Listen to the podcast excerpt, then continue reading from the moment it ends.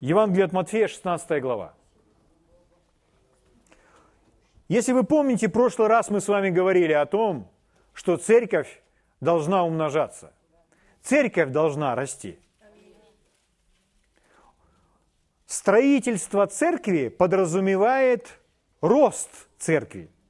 Когда строится дом, кладется вначале фундамент, потом первый этаж, потом второй этаж, потом третий. Если это, например, девятиэтажка – то мы понимаем, с каждым этажом этот дом становится выше и выше и выше и выше. Он растет.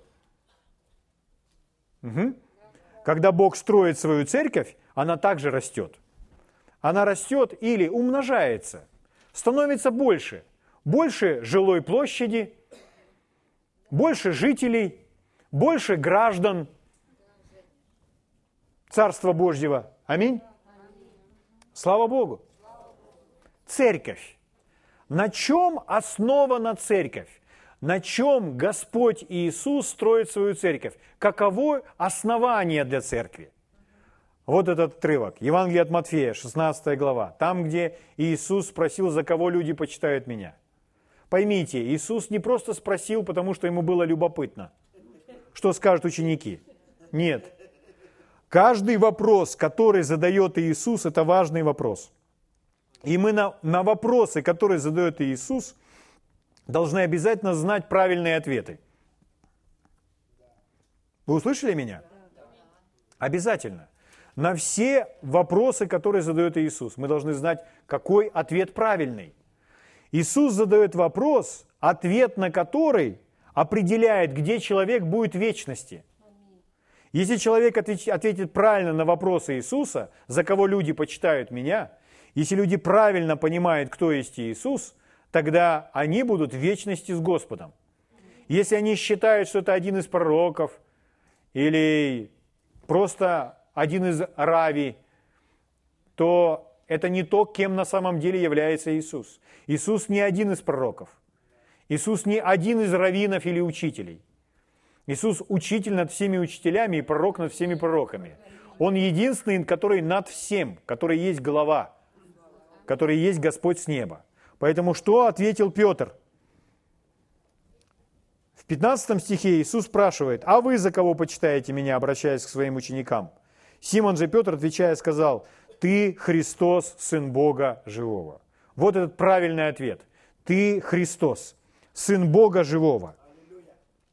Тогда Иисус сказал ему в ответ, «Блажен ты, Симон, сын Ионин, потому что не плоть и кровь открыли тебе это, но Отец мой сущий на небесах. И я говорю тебе, ты Петр, и на сем камне я создам церковь мою, врата ада не одолеют ее. И Иисус строит свою церковь. Иисус начал, и Он продолжает строить свою церковь по сегодняшний день. В один из дней это здание будет закончено, оно дойдет своего конца – когда последний камень будет положен. Он строит свою церковь, как он говорит, на этом камне. Мы говорили с вами об игре слов, что Петр – это камень меньших размеров, который можно передвинуть с места. А на сем камне, на сей скале, на скала, монолит, которую невозможно передвинуть с места. Это подобно какой-то горе, как гора Гаверла.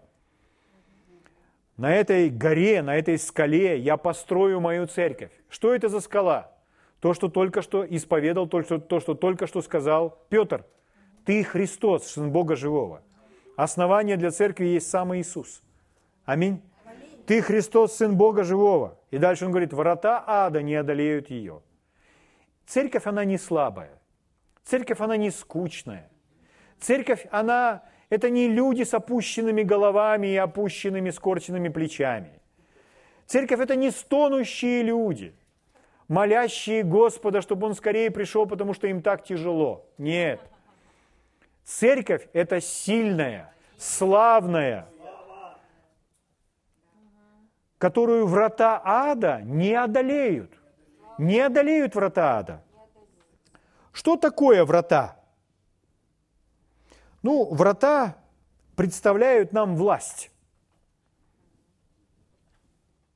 Ну, врата. Вас или впускают – или не выпускают. Или впускают, или не пускают. То есть через врата входят и выходят. Врата могут быть закрыты, чтобы вы не вышли наружу. У нас же здесь речь идет о вратах дьявола. Так вот, врата дьявола не одолеют. Если врата открыты, то вы можете выйти наружу. Из чего построена церковь? Церковь построена из живых камней. Кто есть эти живые камни? Мы с вами. Откуда пришли эти живые камни? Из царства тьмы. Мы все пришли из царства тьмы. Он перевел нас из царства тьмы в царство света. То есть врата ада нас с вами не удержали. Когда Он строил церковь, то врата ада нас не удержали. Он продолжает дальше ее строить. Из чего он будет ее строить? Из тех же камней, живых камней. Скажите, врата ада удержат эти камни? Нет. Иисус сказал, врата ада не одолеют. Не одолеют ту церковь, которую строит наш Господь Иисус. Слава Богу. Это единственное основание. Это единственное основание для церкви. Так же, как единственный путь к Богу есть, это наш Господь Иисус. Люди вам скажут, вы можете услышать, есть много путей к Богу. Можно по-разному приходить к Богу. Это неправда. Это неправда. Если вы верите, что есть много путей к Богу, вы не являетесь христианином. Христианин верит, что есть только один путь к Богу. Это и делает нас христианами. Христианин, слово христианин означает такой же, как Христос. То есть мы стали такими же, как Он. Аминь. Он не стыдится нас называть братьями. Слава Богу. Поэтому есть только один путь к Богу. Только один. Этот путь есть Иисус. Есть только одно основание, на котором Господь Иисус строит церковь. Это Иисус есть Христос. Вера в то, что Иисус есть Мессия. Аминь. Без Иисуса Христа мы не можем спастись. Без Иисуса Христа никто не может спастись кем бы он ни был, и где бы он ни был, какому бы народу ни принадлежал, и чем бы он ни занимался, какие бы книги ни читал, без Иисуса Христа спастись невозможно. Угу. Итак, мы с вами понимаем это. Итак, церковь нерушима. Церковь, она, этот процесс строительства, он неудержим. Его невозможно остановить. Иисус все равно будет продолжать это делать. Никто этого не остановит. Это будет продолжаться до своего победоносного конца. Слава Богу. Так, да? И мы с вами все часть этой великой работы. Мы все с вами часть великой работы. Мы не жалкая церковь. Мы не просто какие-то жалкие черви, спасенные грешники по благодати. Нет. Мы живая церковь Иисуса Христа. Мы эти живые камни, из которых строится славная церковь Иисуса Христа. Правда? Угу. Скажите, я часть великой, непобедимой церкви Иисуса Христа. Аллилуйя! Слава Богу! Слава Богу! Итак, Господь строит Господь строит, скажите соседу, Господь строит церковь. И своего же соседа спросите, а дьявол что делает? Ну, я думаю, вы все без труда ответите на этот вопрос. Ну, а дьявол, он всячески старается разрушать то, что Бог делает. Я вам задам вопрос, как пророкам. Скажите, дьявол разрушит то, что делает Господь? Нет. Иисус пообещал. Иисус, Иисус, как пророк над всеми пророками, сказал, врата ада не одолеют ее. Аминь. Но дьявол пытается. Дьявол пытается. Писание говорит, что он ищет кого поглотить. Угу. Строительство подразумевает умножение. Дьявольское разрушение подразумевает сокращение. С Богом должно всего становиться больше. Больше силы, больше знания, больше имущества. С дьяволом всего становится меньше. Знания меньше, имущества меньше – мне с дьяволом не по пути. А вам? Слава Богу. Итак, друзья мои, если вы хотите строить с Господом, если вы хотите идти с Ним, то вам нужно встать в число Его учеников. А чтобы встать в число Его учеников, нужно оставить все. И поставить все это на первое место в своей жизни. оставить все, все, все, все, все. На второй план, третий, четвертый, шестой и так далее. Первое место занимает Бог, Его план, Его строительство в нашей жизни. Это самое главное. Вы скажете, о, ну так, многие так не живут. Многие так не живут, подумаешь, я буду как эти многие. Ничего страшного, много ж, многие ж люди так не живут. И ничего, друзья мои, в один из дней все многие, и мы с вами, предстанем пред Ним, и этот день настанет и придет очень скоро. Это только кажется, что это еще не скоро придет этот час. Время летит скоро, быстро. И мы все предстанем пред Ним. И для нас это будет веселый танец от счастья, что мы с вами посвятили своей жизни Господу. И просто отказались от всего своего и слушались Его во всем. И мы получим свою награду. Или есть другой вариант. Просто жить по плоти и не получить никакой награды там на небесах. И на, жи- на земле жить не счастливой жизнью в Боге, а счастливой плотской жизнью. Но я хочу угодить Богу. Я хочу угодить Ему всей своей жизнью. Жизнью ли то, ли то смертью, как говорит Павел. Угу. Для этого необходимо научиться Ему доверять. Доверять Ему и сделать Ему такое посвящение. Господь, я буду делать все, что Ты скажешь. Это значит, мы не говорим с вами так, Господь, ну сначала скажи мне, что я должен делать, а потом я соглашусь. Нет. Мы с вами говорим, когда мы доверяем Богу, то мы говорим, Господь, я буду делать все, что ты хочешь. В этом есть доверие. Ну, представьте, что, допустим, кому-то вы доверяете, и кто-то завязал вам глаза. Вот кто-то завязал вам глаза. Просто в игру такую играете. Вам завязали глаза, вы ничего не видите. Но человек сказал, давай свою руку, я тебя проведу. Здесь есть ямы, камни, капканы, я тебя проведу. Держись за мою руку и следуй за мной. И вам нужно доверять этому человеку, что он не приведет вас куда-то. Потому что вы делаете шаги и держитесь за его руку, просто основываясь на своем доверии ему. Если вы ему не доверяете, вы будете говорить, так, что там впереди? Там все нормально, иди. Нет, я хочу знать, дай мне потрогать, дай мне палку. Что это такое? Это говорит о том, что человек не доверяет. Но когда вы доверяете, то вы следуете, то вы идете, не спрашивая, что там впереди, потому что у вас закрыты глаза. Господь знает прекрасно наше будущее. Господь знает, как он, какими Он нас сотворил, все, что Он нас поместил. Поэтому Он знает, что для нас лучше, что для нас правильно, что нас в жизни натренирует, разовьет, э, в чем мы будем э, приобретать что-то для, для своего развития и роста. Поэтому он знает, как нас с вами вести и что нам с вами делать. Поэтому нам необходимо дать ему на, все, на всю свою жизнь такое посвящение. Господь, я готов делать все, что ты мне повелишь. Вот все, что ты мне скажешь, я готов делать. Угу. Поэтому Господь говорит, эй, ребята, я строю церковь. Кто со мной?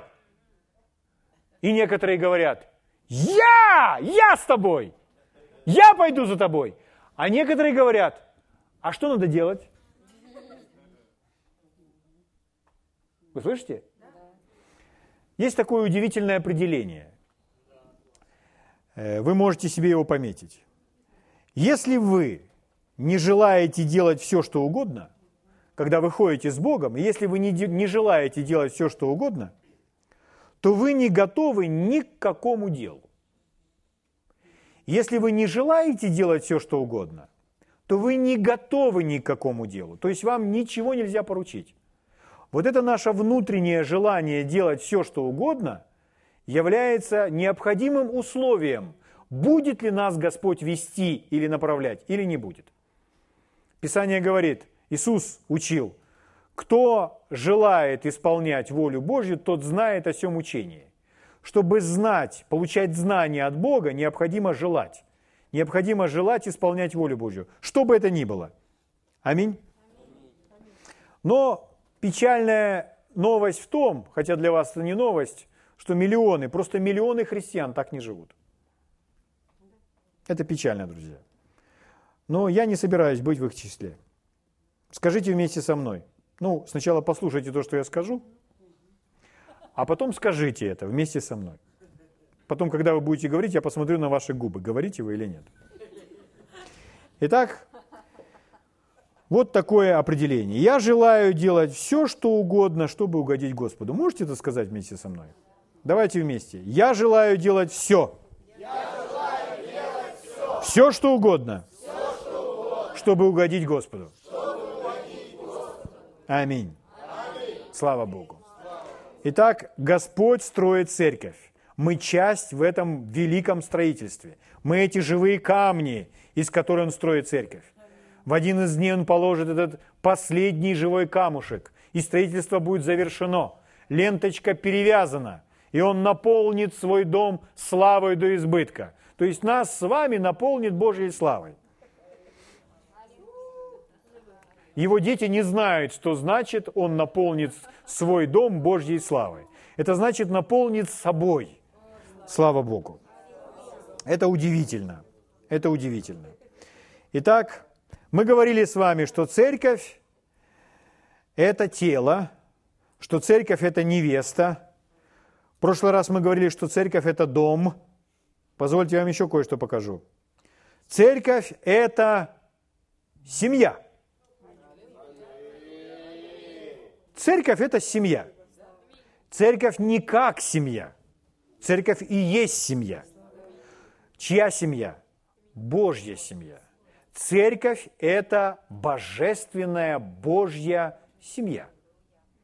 Мы с вами семья. Что это значит? Давайте посмотрим. Некоторые места Писания, подтверждающие это.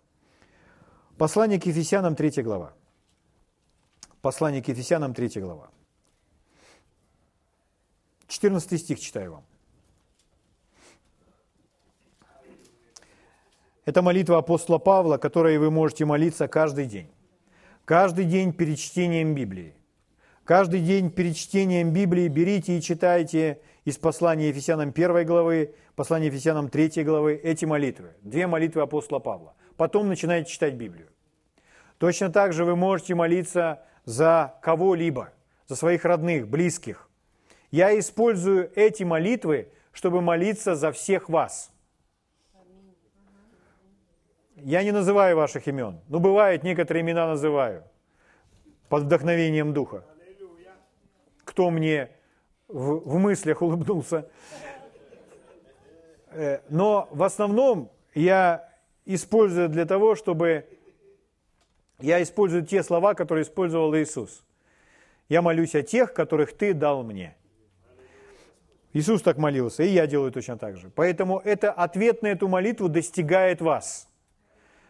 Господь отвечает на эту молитву и достигает вашего сердца. Что эта молитва производит в вас? Эта молитва производит в вас то, что вы внутри познаете Бога. Вы внутри начинаете знать Его. И больше света появляется в вас. Слава Богу. Итак, послание к Ефесянам, 3 глава, 14 стих. «Для сего преклоняю колени мои очень внимательно пред Отцом». Это одна из молитв, которая, где молящийся, в данном случае Павел, называет Бога Отцом. «Преклоняю колени мои пред Отцом». Бог есть кто? Отец. А у отца есть кто? Дети. Аминь. У отца есть дети. Значит, речь идет о семье. Дальше так и написано. «Преклоняю колени мои пред Отцом Господа нашего Иисуса Христа, от которого именуется всякое Отечество на небесах и на земле». Итак, у него Отечество. Отечество. Угу. То есть он отцом является кого-то – и где те, чьим отцом он является. Здесь написано и на небесах, и на земле. Смотрите, как эта последняя фраза звучит, 15 стих звучит в другом переводе. От которого вся семья на небе и на земле. От которого все здесь у нас отечество, другой перевод, вся семья. Где она? И на небе, и на земле. Смотрите, организации, если говорить об организациях и рассматривать церковь как организацию только лишь, то организации имеют своих членов. Угу. Но церковь – это семья. Поэтому здесь не только члены, это здесь, здесь большее, это семья. Откройте вместе со мной послание к римлянам, 8 глава. Читаю вам 15 стих. Римлянам 8.15. Здесь написано, потому что вы не приняли духа рабства. Итак, когда мы были спасены, мы с вами не приняли духа рабства. Парень соседу скажите, в тебе нет духа рабства. Ну так ведь? Чтобы жить, чтобы опять жить в страхе. Но дальше написано, но приняли духа усыновления. Что это за дух? Здесь написано, что это дух усыновления. Дух усыновления. Божий дух назван духом усыновления, которым взываем Ава Отче. Этот дух, дух усыновления, это тот дух, который дает нам способность осознавать свою принадлежность к Богу, к семье. Ведь он же дух усыновления. То есть с помощью его мы с вами чувствуем, осознаем, что мы усыновлены. Этим духом мы взываем, написано, Ава Отче. Ну, Отче – это Отец, а Ава – это ласкательное – в, в оригинале используется то слово, которое самое первое произносит ребенок, которое может произнести, обращаясь к папе. То есть мы, мы говорим, э, например, в нашей стране говорим папа или па. Па. Угу. Итак, па, папа. Итак, э, с помощью этого духа мы, мы называем Бога папа, па. О чем идет речь? Смотрите, никакой Э, никакой официальности. В, в организациях там есть определенная официальность. Иван Петрович. Угу. Он Бог всемогущий. И мы обращаемся к Нему, Бог всемогущий, Царь Вселенной. Но также Па, Папа, Отец, Отче наш, потому что Он является нашим Отцом. Аминь. Это обращение, которое присутствует в семье. Слава Богу. Поэтому церковь это не просто лишь организация. Церковь это семья. Мы, потому что в семье мы с вами имеем, от которого вся семья, от которого все Отечество мы прочитали, который есть наш Ава, Отче, наш Папа, Бог. То есть мы все имеем Папу, небесного Папу, мы имеем с вами большого Папу – это самый большой папа. Угу. А мы с вами самая большая семья. И это есть церковь. Часть этой семьи на небесах, нашей с вами семьи, а часть этой семьи на земле, во всех городах и странах. И это все одна семья, которую называют Бога папой, отцом. Слава Богу. Итак, если вы рождены свыше, вы часть этой большой семьи. У Бога, позвольте подчеркнуть, жирной линией, у Бога только одна семья. Ну, вы знаете, на земле бывает так. Развелся, друг, у него другая семья, третья там. У Бога не так, нет. У Бога только одна семья. Это и есть церковь, это и есть мы с вами. Так, да? На земле существует не одна семья. На земле существует только две семьи. Так Иисус говорил. Люди говорят, ну, все мы на земле братья. Но Иисус так не учил. Иисус, когда обращался к тем религиозным людям в свое время, он говорил, ваш отец дьявол. А своим отцом он называл Бога. Его за это обвиняли, что он Бога называет отцом. И он говорит, а они говорят, и Бог тоже наш отец. А он им говорит, нет. И они вынудили его Они говорят, да, наш отец Авраам. Он говорит, нет. И они вынудили его, он их все-таки сказал, ваш отец дьявол. Поэтому Иисус говорил, всем надлежит, каждому надлежит родиться свыше.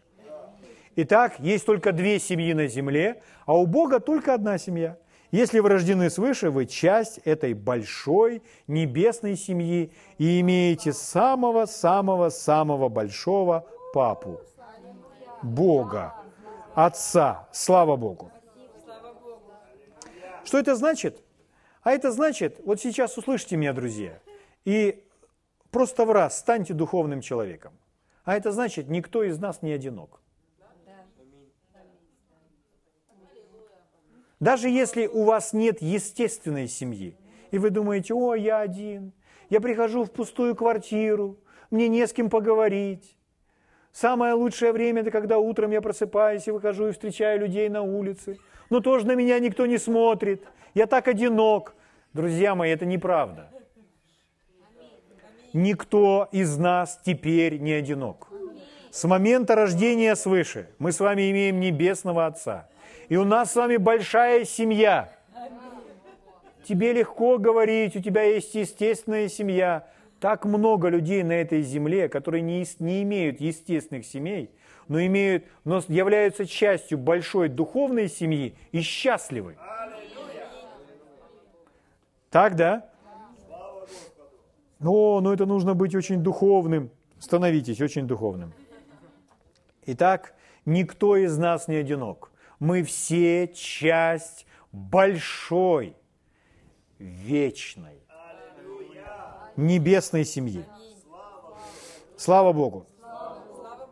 Поэтому нам всем с вами придется научиться жить как часть большой семьи. А я думал, только в воскресенье на собрание приходите и все. Нет, друзья мои, церковь это не это. Церковь это не то, что происходит по воскресеньям. Церковь это семья. И нам всем необходимо научиться жить как часть большой духовной семьи, вечной семьи. Просто, к сожалению, иногда люди живут в стороне от большой вечной семьи. У нас есть наша естественная семья – а та другая семья, ну, не лезьте в мою жизнь. Нет, нужно переучиться так жить. Нужно переучиться. Потому что все равно в вечности по небу будем ходить вместе. Научитесь принимать уже сегодня друг друга, правда? Итак, когда Господь, когда Господь строит церковь, Он строит семью. Когда Господь строит церковь, Он строит семью. Для Него нет ничего важнее, чем Его семья. Он занимается своей семьей. Откройте вместе со мной первое послание к Тимофею, третья глава, будем читать дальше. Посмотрим на некоторые места Писания. Ну, вы знаете, что церковь – это семья. И вы можете во многих местах Писания найти это для себя подтверждение. Мы посмотрим только на некоторые, чтобы это глубоко вошло в наше сердце, и чтобы у нас было божественное отношение к церкви, к его семье, как он ожидает от нас, как он желает от нас, чтобы мы относились к его дому, невесте, телу, семье. 1 Тимофея, 3 глава, с 1 стиха читаю. Смотрите, что здесь написано. «Верно слово. Если кто епископство желает, доброго дела желает». Ну, слово «епископ» пускай вас не пугает. Можно слово «епископ» или синоним этого слова пресвитер, это не какие-то духовные ранги, это слово имеет свой перевод. Подразумевает оно, что это человек, который надзирает, блюдет, ухаживает, служит как пастух, э, наставник других людей. Человек, который берет ответственность пасти души, наставлять души, поддерживать души, в некоторых местах Писания в Новом Завете это переведено как «блюститель». Это все слова-синонимы. Итак, если кто епископство желает, доброго дела желает. Но епископ должен быть. И дальше пошли качества. Давайте вскользь эти качества прочитаем. Должен быть непорочен. ну, не порочен, то есть одно из значений этого слова неуязвимый, то есть человек, который ну, чист и который имеет безупречную репутацию. Угу. Не так, что его периодически видят где-то в ночном клубе, а потом он епископ. То есть так, так, быть, так быть не может. Дальше написано, одной жены муж. О чем идет речь? Ну, это значит, что у него не гарем. У него не пять жен. Аминь. Ну, смотрите, это в то время было актуально. Может, вы скажете, сегодня у нас, у нас сегодня все по-другому, там, у нас у всех по одной жене. Вот так и должно быть, пускай одна жена и остается. Итак, одной жены муж, дальше трезв.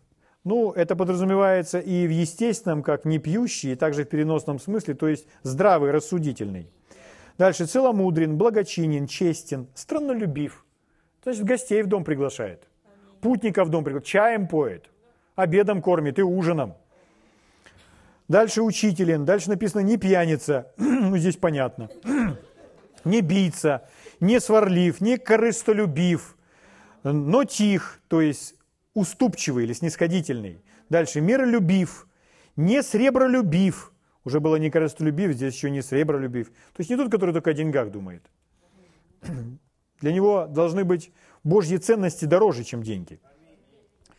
Четвертый стих. «Хорошо управляющий домом своим, детей, содержащий в послушании со всякой честностью». Нас интересует этот последний стих и вот это слово «управляющий домом своим». Итак, хорошо управляющий домом своим. Ну, это верно во все времена, что детей нужно содержать в послушании, правда? То есть вот эта истина сегодня, она актуальна как никогда. Что нужно, чтобы дети научиться э, так воспитывать своих детей, чтобы они вырастали послушные. Не те, которые бунтуют, когда им исполняется 18, а те, которые являются благословением для нашей страны и прекрасными гражданами Царства Божьего и этой страны, в которой мы с вами живем. Угу. Написано «детей, содержащие в послушании». Другое слово «послушание» подразумевает подчинение. Послушание или подчинение – это очень непопулярные слова. Об этом мы не очень хотим слушать. Но это библейские слова, это то, о чем говорит Библия. Так ведь? Итак, этот человек должен управлять своим домом. Это значит, не жена управляет, а этот епископ. Не дети управляют, а этот епископ. Так ведь? То есть он управляет своим домом, он в доме наводит порядок, дети в послушании. Угу. Дело в том, что мы с вами живем в те времена, когда мужчины стали, мужчины не берут ответственность, мужчины стали ленивы, многое держится на женских хрупких плечах, вы знаете. Но не должно, братья мои, так быть.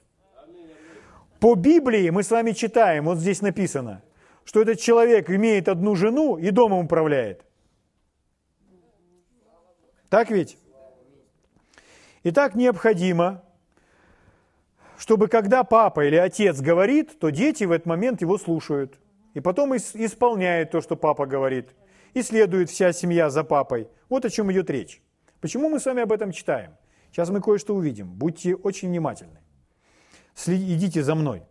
Смотрите внимательно пятый стих.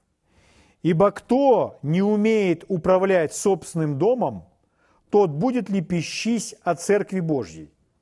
угу.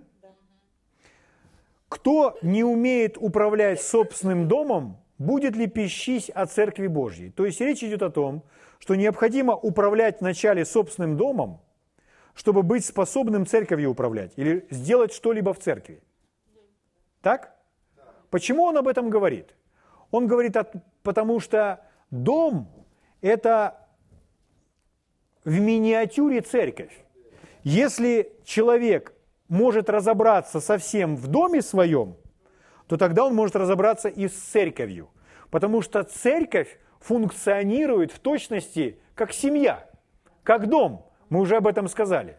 Поэтому, глядя на то, как функционирует дом и семья, в Божьем понимании, не так, как люди об этом в мире говорят, А в Божьем понимании, как работает семья, мы можем с вами увидеть, как должна работать, жить, функционировать церковь. Поэтому к этому человеку такие требования. Если дома ты всем совсем справляешься, можешь управлять, ты готов для управления церкви. Потому что церковь функционирует, действует, работает точно так же, как дом. Потому что это семья. Угу. Итак, мы с вами берем для себя этот образец, чтобы научиться кое-чему о церкви, чтобы знать, как существует церковь, как она действует. И мы с вами поняли, точно так же, как семья. Угу. Если человек не может справиться с двумя детьми, справится ли он потом с десятью или с сотней в церкви? Если он с двумя детьми не может справиться, со своей сварливой женой, как в притчах написано, сварливая жена, как сточная труба. Нужно найти какие-то методы, то есть с этим нужно что-то делать. Это не популярная тема. Но с этим надо что-то сделать. Надо как-то с этим разобраться. Ну ладно, вообще запрещенная территория. Давайте вернемся сюда. Итак, проблемы, возникающие в церкви, они очень похожи на проблемы, возникающие в семье. Почему? Потому что церковь – это семья, состоящая из людей. Угу. Чтобы справиться с проблемами в церкви, необходимо вначале уметь справляться с этими проблемами в своей семье. Очень все просто. Потому что церковь в точности функционирует как семья. Давайте я вам прочитаю другие переводы этого пятого стиха. Я не очень быстро говорю. Если человек, пятый стих, другой перевод, если человек не может управлять своим домом, как он может заботиться о Церкви Божьей? Один из переводов. Раз он задает вопрос, Павел задает вопрос, скажите, ответьте на этот вопрос, как он может? А мы отвечаем, да не может тогда. Мы поняли? Если не может справиться с двумя детьми и женой, или с одним ребенком и одной женой, то как тогда справиться в, церкви? Угу. С сотней. Смотрите, еще один перевод, удивительный перевод. Еще один перевод с английского языка приблизительно можно перевести вот так. Если человек не может добиться, чтобы его маленькая семья вела себя правильно, как он может помочь целой церкви? Еще раз, если человек не может добиться, чтобы его маленькая семья вела себя правильно, как он может помочь целой церкви? Друзья мои, я вам хочу подарить три слова. Три слова, которые мы сейчас увидим из Библии.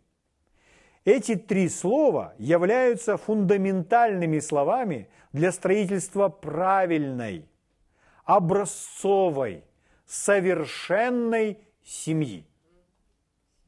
То есть вы для своей семьи можете взять эти три слова.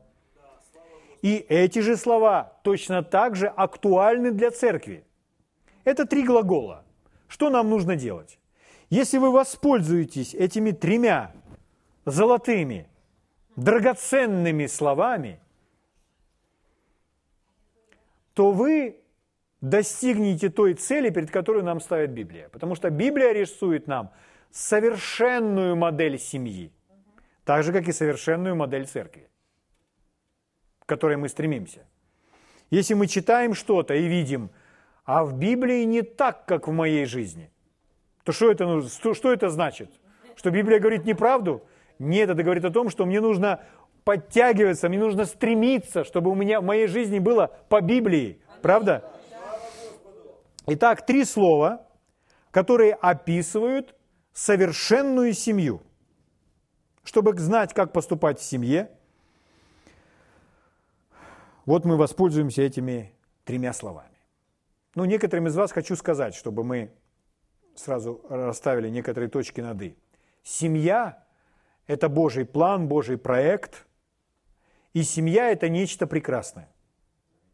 Семья – это нечто, нечто прекрасное, несущее удовлетворение и радость в Божьем понимании.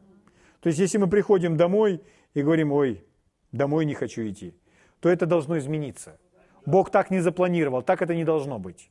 Семья – это нечто прекрасное. Да? Итак, описание семьи, как она действует. Хотите три слова? Три золотых слова? Не хочу использовать слово волшебных. Итак, три удивительных слова. Послание к Колоссянам давайте откроем, и вы увидите эти слова. Не знаю, порадуют они вас или нет, но думаю, что ваше сердце они должны порадовать.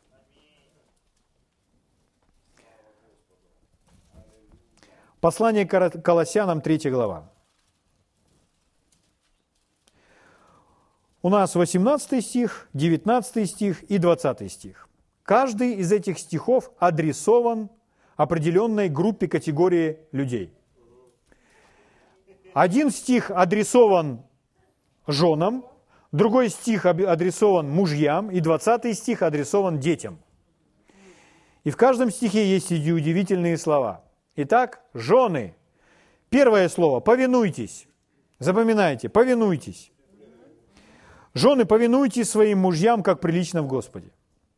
19 стих. Мужья, любите своих жен и не будьте к ним суровы. Второе слово – любите. И 20 стих. Дети, будьте послушны родителям вашим во всем, ибо это благоугодно Господу.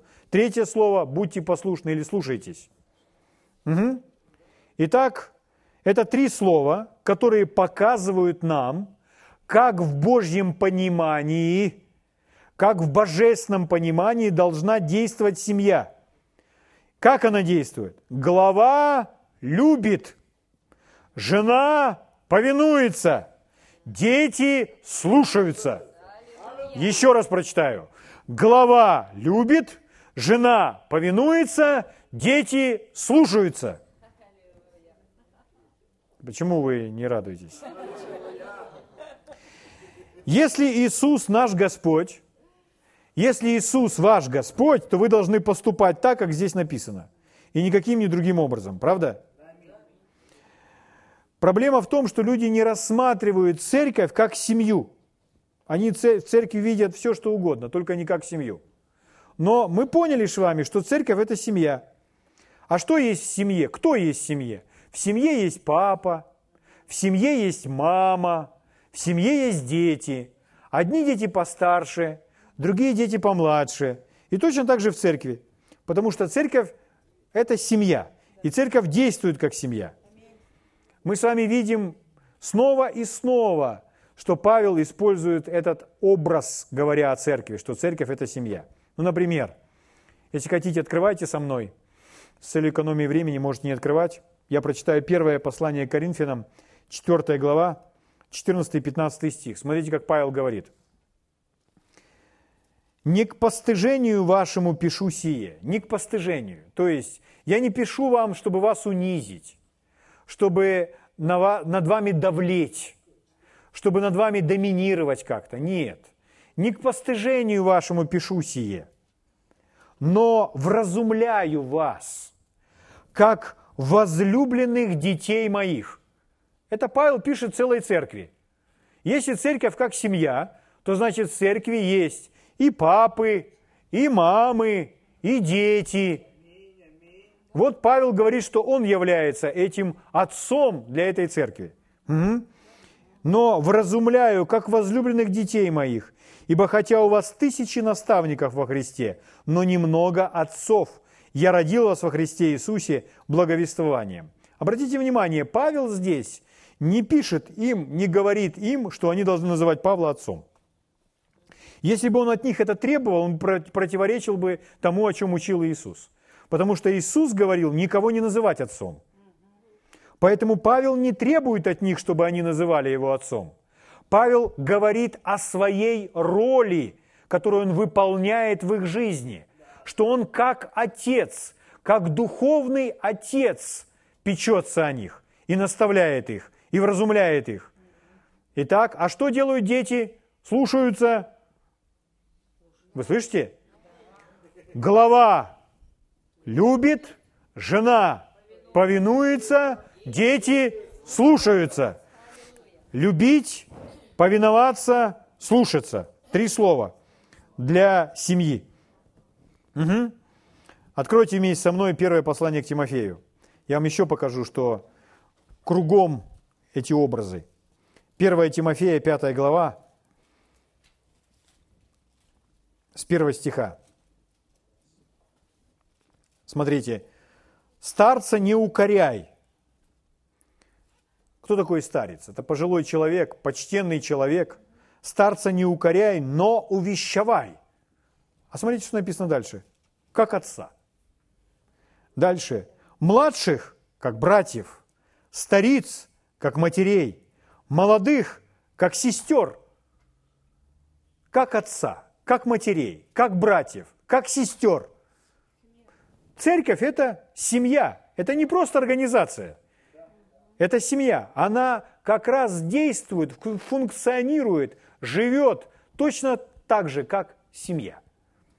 Потому что она и есть семья. Да? Друзья мои, Бог, в 1 Коринфянам 12 главе написано, что Бог поместил члены тела в составе тела, как ему было угодно. Вот мы с вами – это семья. Мы все друг другу братья и сестры, мы в этой семье. И Бог поместил состав, э, члены в составе тела, то есть в то место, как ему было угодно. Это не мы избирали, это он избрал.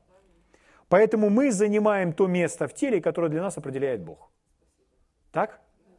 Не, не бывает так, что палец, вот он посидел здесь одно время, а потом перебежал куда-то в другое место. Так не бывает.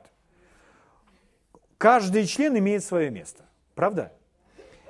Каждый член имеет определенную связь, имеет определенное соединение. Мы с вами знаем друг друга годами. Мы знакомимся с новыми людьми и обретаем связи. Наши связи, они измеряются пятилетиями, десятилетиями, двадцатилетиями, пойдет дальше и дальше. И в составе тела мы не меняем свое место. Что это значит?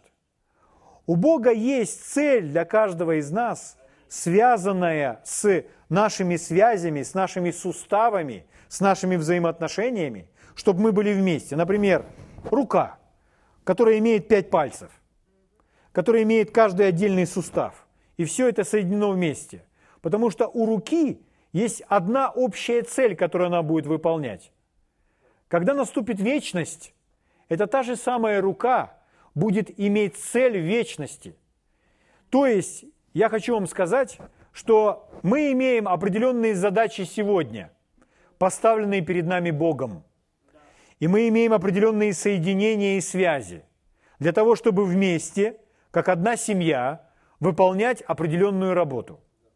И у Бога также есть цель для нас с вами, используя те же самые связи, те же самые соединения, чтобы выполнять вечные цели, поставленные перед нами Богом.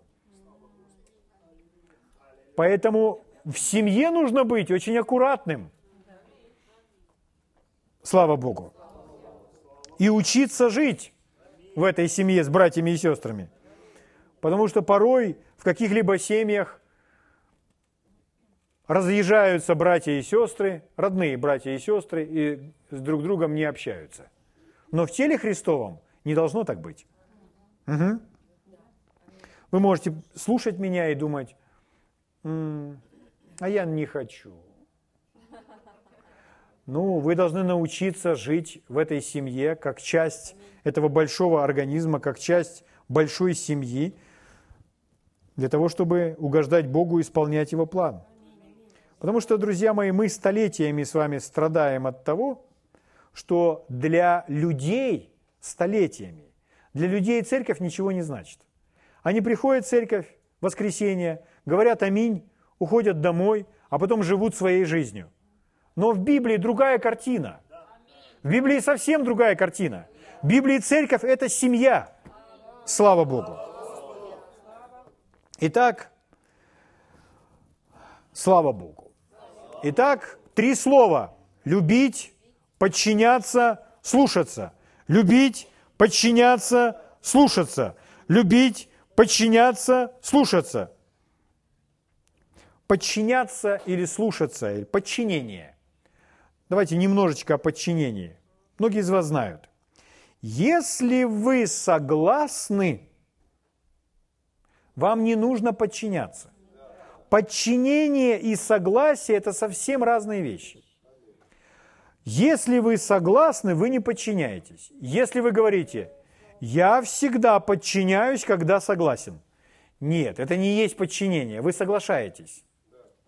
Подчинение – это когда вы принимаете решение поступить так, несмотря на то, что вы не согласны и не хотите что-либо делать. Совершенный пример наш Господь Иисус. В Гефсиманском саду. Он говорит, если возможно, доминует меня чаша сия. Он говорит, впрочем, не как я хочу. То есть он хочет совсем другое. Чего он хочет? Он не хочет умирать. Естественно, он не хочет этого делать. Но он что делает? Впрочем, не как я хочу, но как ты. Он, мы называем это молитвой подчинения, молитвой посвящения. То есть он решением своей воли подчиняет свою волю воле Отца, и несмотря на то, что он не хочет, он заставляет себя хотеть. Если я по-прежнему не хочу, значит, я не подчинился.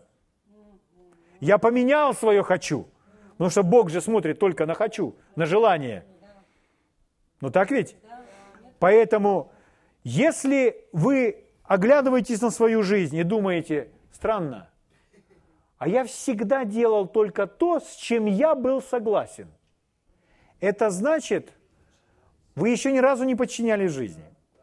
Если вы говорите, ну а у меня даже такой возможности не было, я всегда соглашался. Когда мне нужно было делать, я всегда соглашался. Это говорит о том, что вам не, предоставило, не предоставилось возможности подчиниться. Итак, какие три слова в церкви? Любить, подчиняться и слушаться. Угу. Любить, повиноваться, слушаться. Повиноваться, подчиняться – это слова синонимы, это об одном и том же. Слава Богу. Вы счастливы? Наглядный пример – ребенок. Ну, например, мама. Ребенок должен слушаться маму. Вот сидит ребенок, ему там пускай два, там, два с половиной года. Он разбросал игрушки, нужно уже спать ложиться. И вот он сидит весь в этих игрушках. И мама говорит, так, складывай игрушки, сейчас будем ложиться спать. И вот у него разбросаны там куколки там, или всякие пупсики, и коробочку мама ему поставила, чтобы он туда все поскладывал. Мама знает, что он может это сделать, и он должен это сделать, его же нужно учить. И она сейчас работает над его характером. Мама легко это может сделать сама в течение 15 секунд. Но это неправильно, чтобы мама делала это сама, потому что ей нужно воспитать из него личность. Ей нужно учиться, как мы читали, детей держать в послушании. Поэтому нужно их этому учить, чтобы это были законопослушные граждане. Поэтому мама говорит, складывай игрушки, а он или она, кто бы это ни был, начинается здесь уже истерика. Мама, давай со мной, ну делай это со мной. Нет, складывай сам. То есть, казалось бы, что за трагедия, правда? Это ж никаких проблем. Что он не хочет делать? Подчиняться. Он не хочет подчиняться. Что делает мама? Мама может сделать ошибку. Ну ладно, давай я с тобой. Чему научился ребенок? Ничему. Кто глава семейства? Этот карапуз двухлетний. Научился манипулировать, он, он умеет. Да, да, да. Но вы знаете, я никогда не велся на эти вещи. Друзья мои, вы думаете в церкви как-то иначе? Только в церкви 50-летние.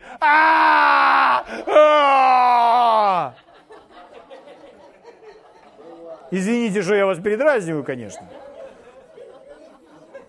Но я с любовью. Любить, подчиняться, слушаться.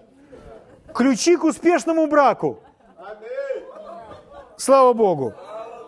И ключи или правила, по которым живет и действует церковь. Потому что она семья. Слава Богу.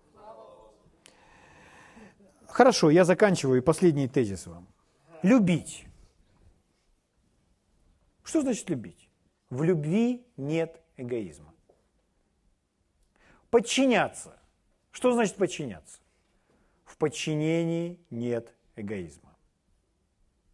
Слушаться. Что значит слушаться? В послушании нет эгоизма.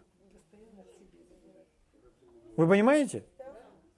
То есть, если я хочу, чтобы по-моему было, вы не любите, вы не подчиняетесь, вы не слушаетесь. В любви нет эгоизма, в подчинении нет эгоизма, в послушании тоже нет эгоизма. То есть это тот, кто не думает о себе.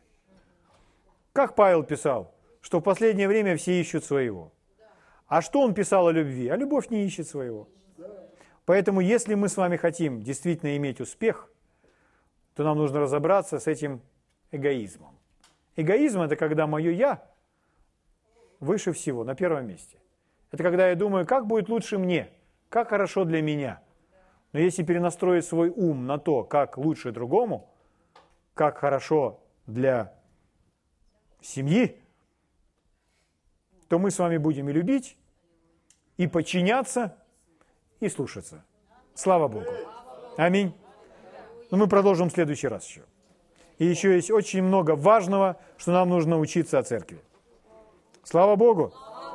Давайте встанем и поблагодарим Господа.